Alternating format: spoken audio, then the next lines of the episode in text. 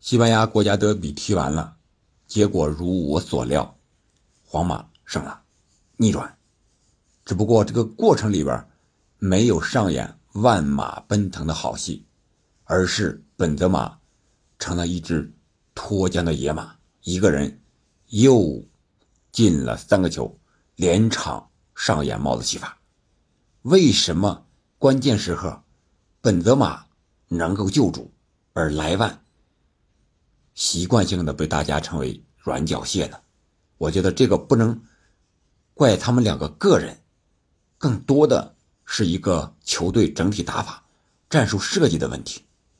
那咱们本期节目呢，就来好好聊一聊皇马和巴萨这场西班牙国王杯半决赛次回合的比赛。这场比赛是在巴萨的主场，赛前呀是。球迷都在呼喊梅西的名字，啊，这个多多少少有点出人意料吧，啊，再加上梅西现在的处境，可能他回巴萨的这种希望期待值越来越高，越来越大。但是这不是本期节目的主题，我们还是说说莱万和本泽马的对决。这场比赛，莱万除了那个肘击之外，几乎是消失在二十二人当中，而本泽马呢？则是连续的高光的表现，继上轮之后，这轮又是帽子戏法。我们看看这几个进球啊，第一个进球是反击之反击之反击，如果再往回倒一点，可以说再加上一个反击。为什么这么说？咱们看一看这个过程。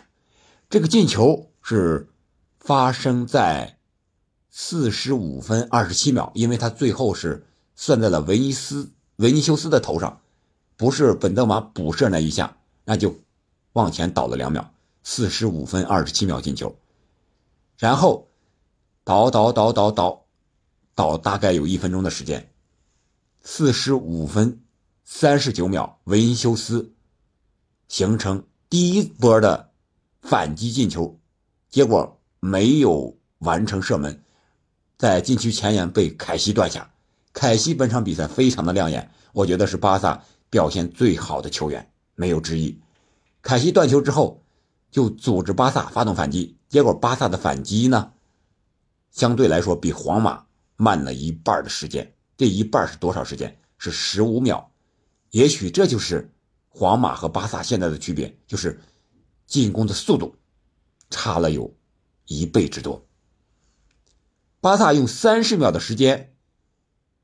完成了射门，就是四十四分三十九秒到四十五分零八秒这三十秒时间之内，倒来倒去，从右路到左路再到中路，莱万形成射门，但是没有打进，没有打进，弹到加维的脚下，加维传中，然后被断，被断之后，然后皇马打反击，皇马反击用了多长时间？就是我刚才说的，用了十五秒，十五秒的时间。最后，本泽马又传给维尼修斯，维尼修斯右脚外脚背打了一个角度，将球打进。当然，这中间啊被这个防守队员碰了一下，但是没有阻挡球门进进网，就是这么一个球。第一个进球就是这样，反击之反击之反击。然后我们再来看第二个球，第二个球呢是也是快速反击，是四十九分整到。四十九分零七秒，这个球也是可以说是加维解围被断，也可以说是他传球传给谁呢？传给莱万，盯防他的是谁呢？是米利唐。米利唐把这个球拿下之后，给了加尔韦德，加尔韦德给了莫德里奇，莫德里奇又给了米利唐，然后米利唐在临出边线之前又传给了莫德里奇，莫德里奇，然后带球往中路走。这个时候，本泽马这个位置已经无人盯防了。为什么？因为一个中卫十七号马克思阿鲁索已经被二十一号罗德里戈给带到这边，不敢往前压。然后孔德不知道是场地的原因，还是被莫德里奇假动作给晃倒了，反正是倒地了。然后那边的右后卫阿拉霍过来补防，已经晚了，认为他还要防着维尼修斯。所以说，球到本泽马脚下的时候，所有的人都不在位，然后本泽马轻松的一个推射，将比分改写为二比零。用了多长时间？七秒的时间。这个不得不说的是米利唐，本场比赛我们看米利唐几乎都是在犯规的时候，或者说慢动作回放，看他呲牙咧嘴啊，要么是伸舌头，这是上一秒的事情。下一秒，米利唐要么断球，要么组织进攻，就是这样一个状态。这可能是皇马整个球队的一个缩影啊！你别看他被巴萨打的是有气无力的这感觉，结果。下一秒钟，他就发动非常致命的反击，这是第二个进球，是前场右路的一个抢断之后的反击，七秒钟的时间。第三个进球是一个点球，是五十七分钟的点球，是怎么回事呢？是维尼修斯突到禁区之内的一个回扣，然后本场比赛表现最抢眼的凯西还是慢了，他肯定快不过边锋嘛，结果踩到了维尼斯的脚上，维尼修斯。直接倒地，痛苦的倒地，结果，裁判果断的判罚了点球，本泽马一蹴而就，三比零。本场比赛打到这个时候啊，可以说这个比分大局已定了。我们趁着这个时间段，可以回过头来再看一看，为什么莱万没能进球，而本泽马梅开二度了。这个时候，我们看看左路的防守队员卡马文加打的是左边后卫。年轻啊，速度快呀，技术好呀，因为他打后腰的球员技术肯定是没有问题，再加上身体和速度，然后他来防谁呢？防拉菲。拉菲尼亚本场比赛是首发出场，打的是右边锋，而且也是巴萨重点攻击的一个方向，但是拉菲被卡马文加防的，我觉得做梦的时候闭上眼全是卡马文加的身影，至少得两三天过不去。无论你是你下底是吧，还是回扣内切，还是争顶，一律过不了卡马文加。要么是破坏了，要么是卡马文加直接断下了，要么争顶啊被撞到了，就是这样一个存在。看完文家本场比赛绝对是皇马在防线上的一个定海神针。然后阿拉霍那边呢，被维尼修斯给折磨的啊，有一次是协防的时候回来。撞到这个立柱上了，撞的是腰上啊，疼的不得了。而加维呢，加维把更多的力气是放在了和维尼修斯还有和其他队员的一个斗气上啊，见了谁和谁斗，是吧？和米利唐斗，和这克罗斯斗，和维尼修斯斗啊。不知道加维啊这个球员，他为什么可能年轻，和他踢球的习惯也有关系。我之前也是非常喜欢的加维。但是你不能满场比赛把主要精力放在斗气上呀，这样的话，时间久了碰见一个狠角色，你这个十九二十来岁的这个年龄，早晚要吃亏，早晚有人要给你上一课。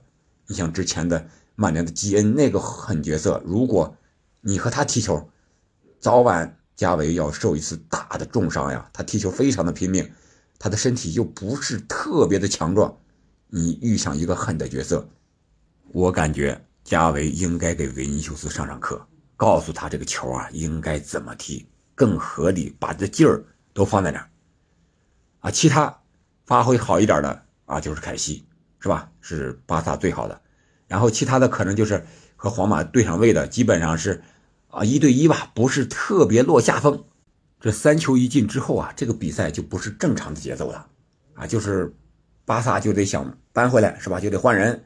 然后他换上谁啊？换上了一些法蒂、加西亚、弗兰，是吧？弗兰托雷斯这些人，那就得加强进攻了，然后漏洞就多了，然后皇马的机会就更多了这些东西我觉得都不是正常的节奏，是没办法的办法了。然后那边呢，莫德里奇本场比赛发挥的也是非常的亮眼啊！除了第一个助攻，最后一个本泽马的进球和摩迪也有很大的关系，他是抢断的加维脚下的球，然后捅给了。卡马文加，卡马文加一个直塞打给了边路的维尼修斯，维尼修斯带球突破，然后到中路用左脚非常隐蔽的分给了右边的本泽马，本泽马不越位，直接推进了球门，四比零，比赛完了，就是这么简单，一场国家德比成了一边倒。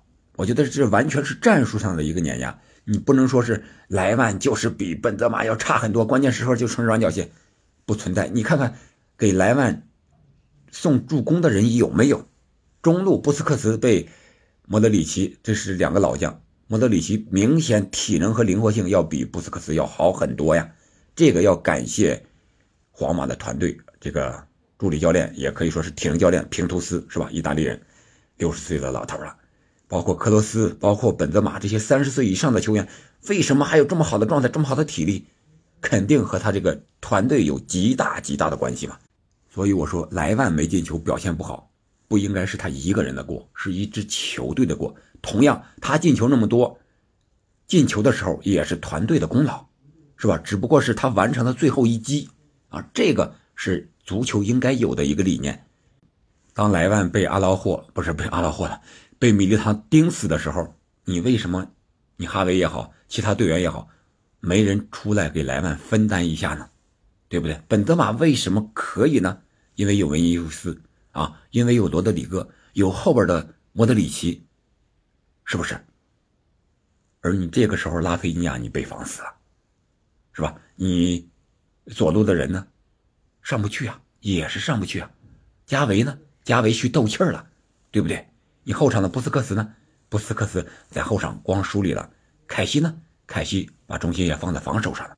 我觉得这些才是莱万成为软脚蟹的一个最主要的原因。当然了，这里面可能也有个人气质的问题，是吧？关键时候你这个气儿上不来了，被人给压住了，啊，有可能这个和性格有极大的原因。你不像 C 罗和梅西这种关键时候是球王的本色就出来了，这个也不排除啊。当然。单论本场比赛而言，莱万得到的绝佳的射门机会确实太少了。那这场比赛结束之后呢？国王杯，巴萨也出局了，只剩联赛了。现在领先优势是比较大的，应该大概率没有任何问题了。巴萨联赛夺冠吧，因为主要精力都在这儿了。联赛冠军是最重要的比赛了，而皇马这边呢，也可以专心的。是吧？用在杯赛上，欧冠还有国王杯。好了，我们接下来到时候看一看，皇马在欧冠和切尔西到底会是什么样的表现。